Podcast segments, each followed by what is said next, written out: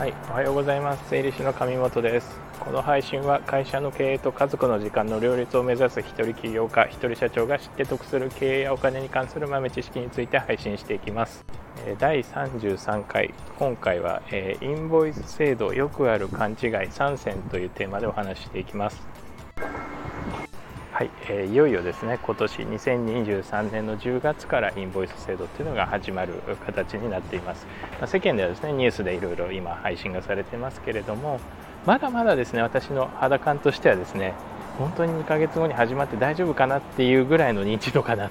というふうに思ってます。のでちょっとここ、え、何回かはですねインボイスをテーマに取り上げてお話ししている次第なんですけれどもえ今日はですね、まあ、私、税理士をやっていますのであのいろんな事業者の方から相談を受けるんですけれども最初にやっぱインボイスのお話をするときに勘違いされているというか街中の情報を聞いて、まあ、鵜呑みにしてしまっているところであったりとかこれを本当はやらなきゃいけないっていうところを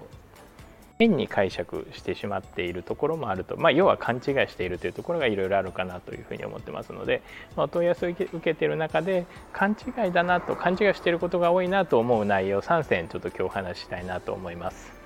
はい、インボイス制度よくある勘違い3選の1つ目ですね。1つ目はインボイス登録をしないと取引ができなくなるというふうに思っている方。これ非常に多いですね。これはまああのある意味当たっている部分はあるんですけれども本質的には間違いですねということです別にインボイス制度というのは登録が強制されるものではありませんので登録をしなかったとしても別に取引を続けることはできるんですね。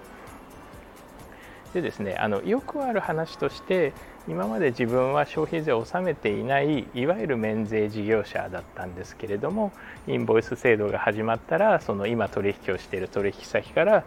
登録してもらわないと困るよと。ないしは登録しますかしませんかという、まあ、無言の圧力みたいなものがかかると。いうのはよく聞いている話ではありますが。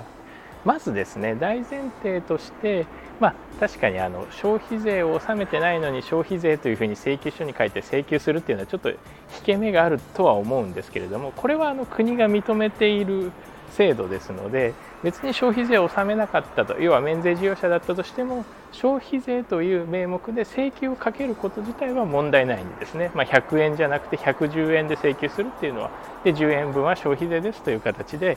請求する行為自体は問題ないです。で今なんで取引先が言ってくるかっていうとこの、えー、皆さんというか事業者がですね請求した110円に含まれる100円をこう支払う側の事業者がですね、まあ、得てして大手の事業者さんだったりなんかにするとこの110円払うけどこの10円国に納税しないんでしょとだったらこの分値下げしてよっていう話になるんですよね。はい、ないしはその10円をちゃんと国に納税する方にとっと取引をするよっていうそういうお話があると。あります。なのでま皆さんが競合の事業者とですね、まあ、価格の競争になってしまった場合には確かにそういう要素はあるんですけれどもインボイス登録しなかったら取引ができないわけではないということですね。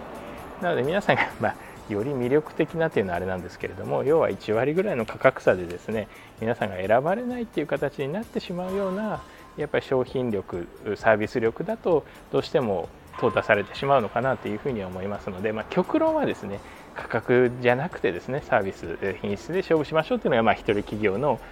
本質ではあるんですけれどもまず1つ目の勘違いとしてもうインボイス登録しなきゃ誰とも取引してもらえないと。いうような脅迫概念を持っている方がいらっしゃるかと思うんですけれどもそんなことはないよと。登録しないという選択肢がまずあるよというのを一つ念頭に置いていただきたいなと。皆さんま取引先がどれぐらいあるかですけれども1社から言われたから登録すると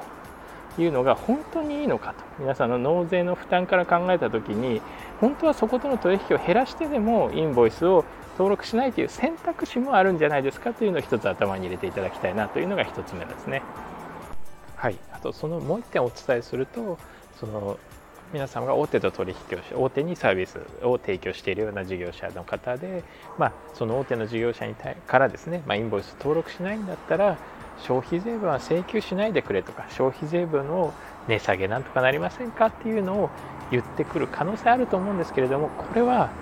違法なんですね。あの下請け法というのがあってですね。あの単に消費税インボイスで登録しないから値下げしろっていう強要はやっちゃだめだよっていうのが国からお達しが出てますので、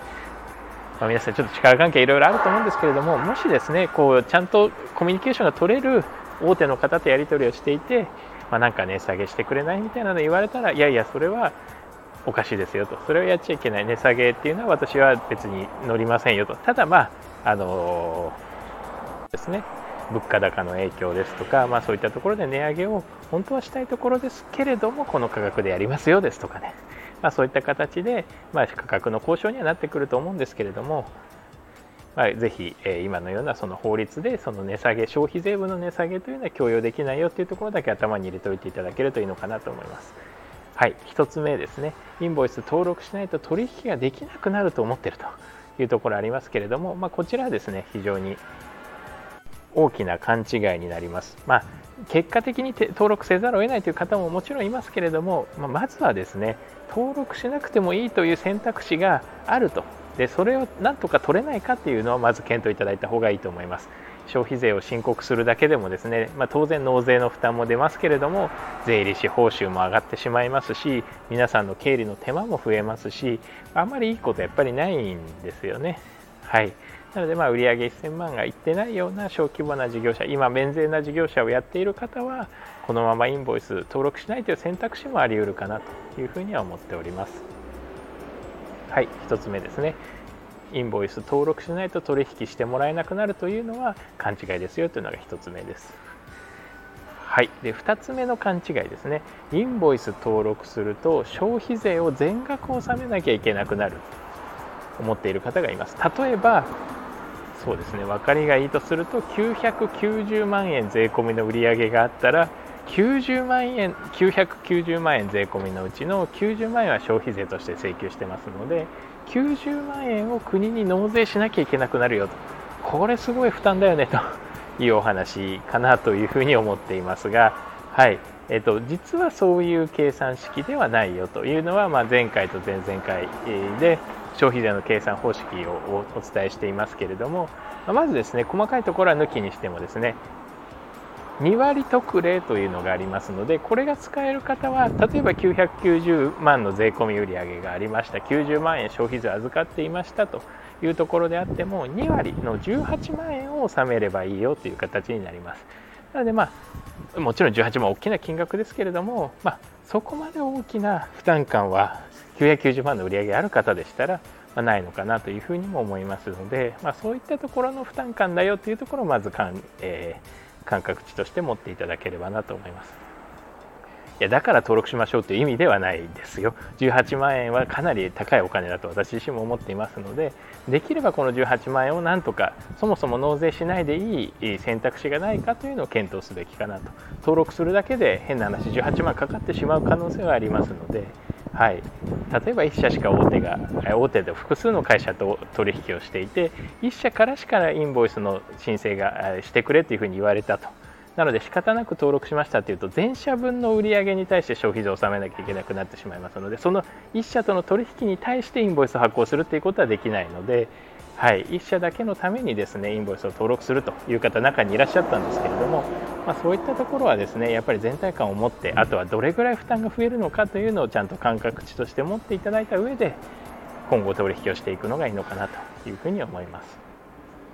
はい、であとは3点目ですね。これはあの少し経路が違いますけれども課税事業者もともと課税事業者だから関係ないよねというふうに思っている方いますが、まあ、これは勘違いです。というのは課税事業者だから OK ではなくてまずご自身もやっぱりインボイスの登録をしなきゃいけない登録の手続きをしないとインボイスが発行できなくなりますので、え自分が課税事業者だからインボイス登録しなくていいんですっていうことではなくて、えちゃんと課税事業者の方はもですねインボイスの登録をしてちゃんと登録番号を請求書にこれから書いて10月以降ですね書いて取引をしていきましょうというところになります。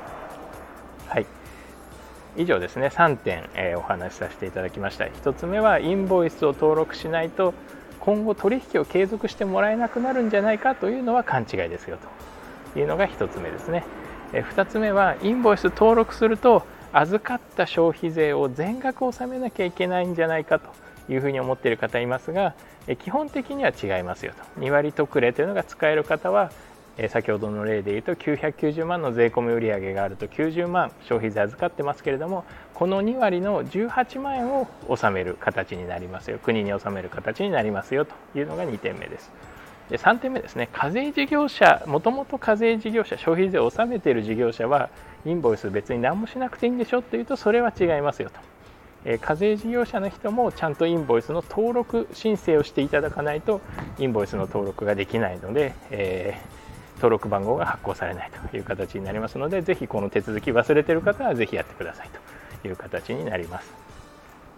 はい以上ですね。インボイスの、えー、勘違い3選をお話しさせていただきました、えー、ご清聴いただきありがとうございました。